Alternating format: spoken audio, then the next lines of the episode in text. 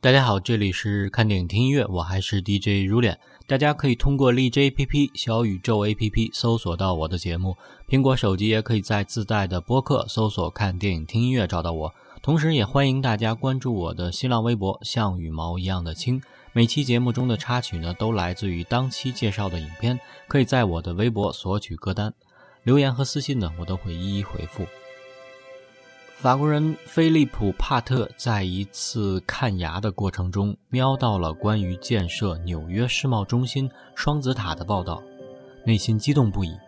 借着打喷嚏的假动作，他撕走了那篇报道。忘记了看牙的他，在之后的一周里牙痛不已，但内心却无比充实。他给自己定了一个伟大的目标，要在双子塔之间架上钢丝，在上面溜达溜达。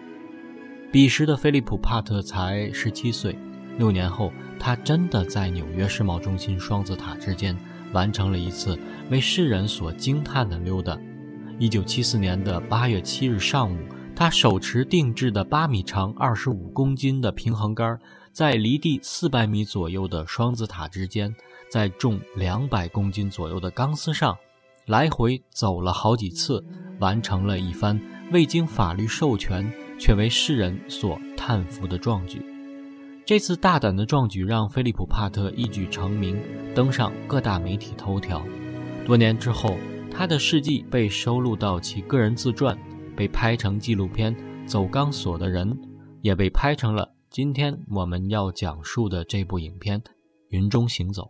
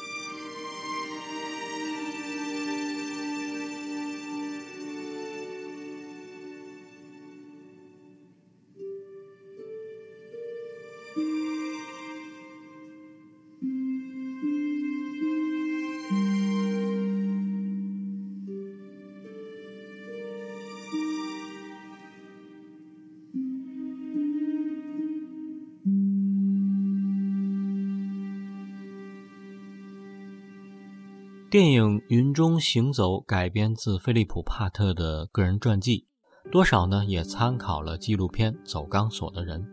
但和书籍纪录片一板一眼的描述事实有些不同的是，导演罗伯特·泽米吉斯不仅将菲利普·帕特的故事拍成了一部堪称精彩的剧情片，更是利用先进的 3D IMAX 技术拍成了一部呈现多种视觉奇观的视效大片。罗伯特·泽米吉斯有两大特点：一是影片节奏感极佳，绝不会让你觉得拖沓或者仓促；二是他积极地拥抱特效技术。回到未来三部曲《谁陷害了兔子罗杰》以及大红大紫的《阿甘正传》，都是在当时使用了大量特效的业界先锋。同时，指导过《阿甘正传》《荒岛余生》以及《迫降航班》等优秀电影的罗伯特·泽米吉斯。向来也擅长拍摄人物传记类的题材，在他导演的电影里，人物的故事都不会沦为平铺直叙的乏味果实，而是会在看似漫不经心，实则精心铺排的技巧下，变成透着惊喜味道的精彩之作。他通过一定的改编技巧、回忆叙事、旁白介绍等方式，将一个为大多数人所熟知的故事拍得紧凑紧张。扣人心弦，尽管前半段看起来有些闷，但随着筹划一件刺激的大事这样一个剧情推进，影片逐渐变得有意思，并最终在完成这一次壮举中达到观影的高潮。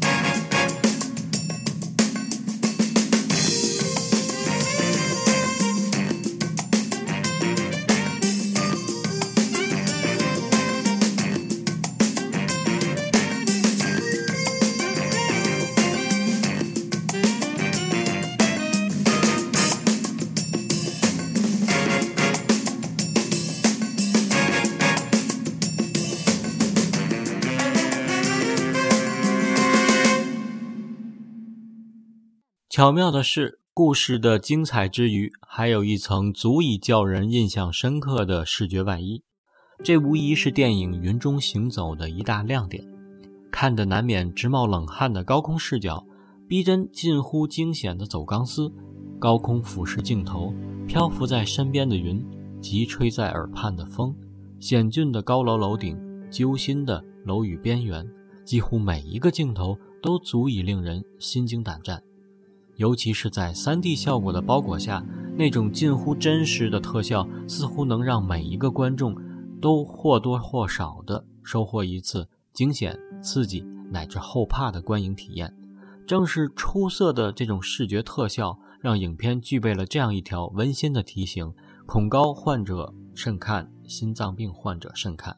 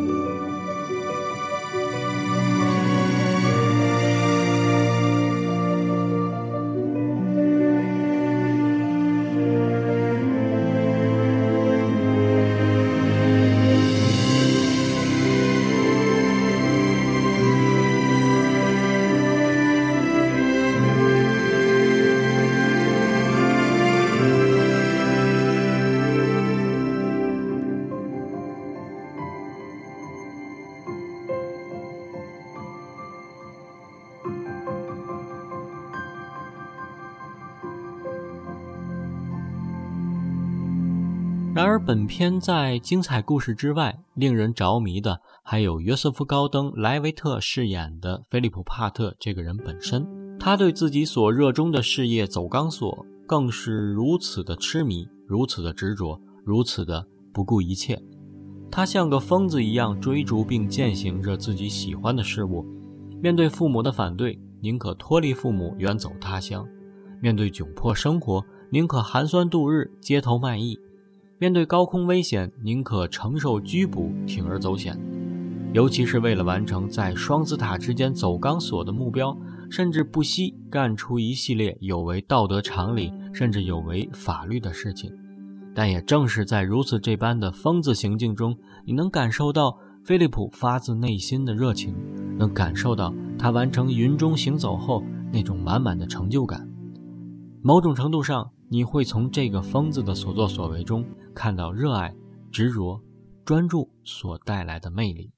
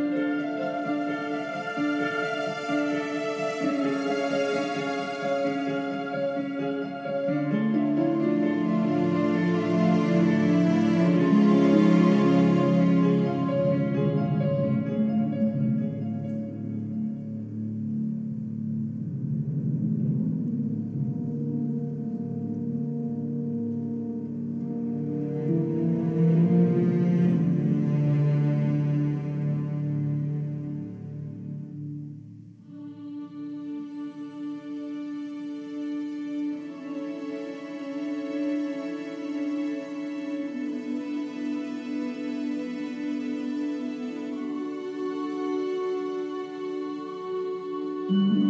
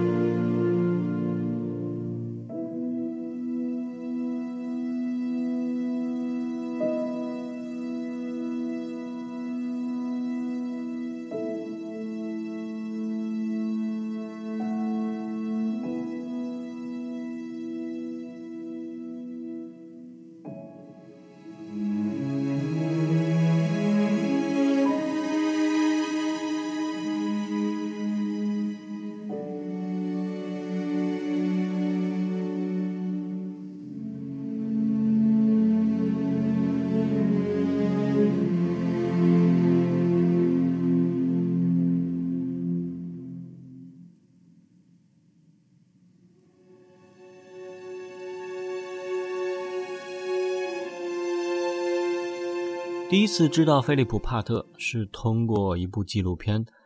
走钢索的人》。时隔多年，菲利普的一些话语仍然萦绕在脑海中。他说：“生活应该处于危险的边缘，人应该抵抗死亡，不应该循规蹈矩。”他说：“每当到一个自己喜欢的地方，他就想在那里挂上钢索。”他说：“走钢索是一种艺术，他想成为。”征服美妙高度的诗人，这样的人是天才也是疯子，是传奇也是谜团。这样的人，我们虽尝试理解，但终归无法理解。四百米的高空，浅蓝的天，张望的人群缩成蚂蚁一般大小，孤零零的钢丝穿过双子塔，身穿黑衣的菲利普仿佛在云中行走，跪坐，仰躺，舞蹈。致敬，起风了，吹得发丝飞舞，吹得衣角飘扬，吹得钢丝轻颤，却吹不动他安宁平静的表情。他是行走在高空中的诗人，这场表演是他献给全世界的诗歌。他是孤独的、自负的、癫狂的疯子，他不是怀揣美国梦的正能量的传奇人物。他在双子塔走钢丝，没有为什么，就是那样想。然后那样做，这是他的生活方式，这是他的生活态度，永远把生活放在危险边缘，然后抵抗死亡。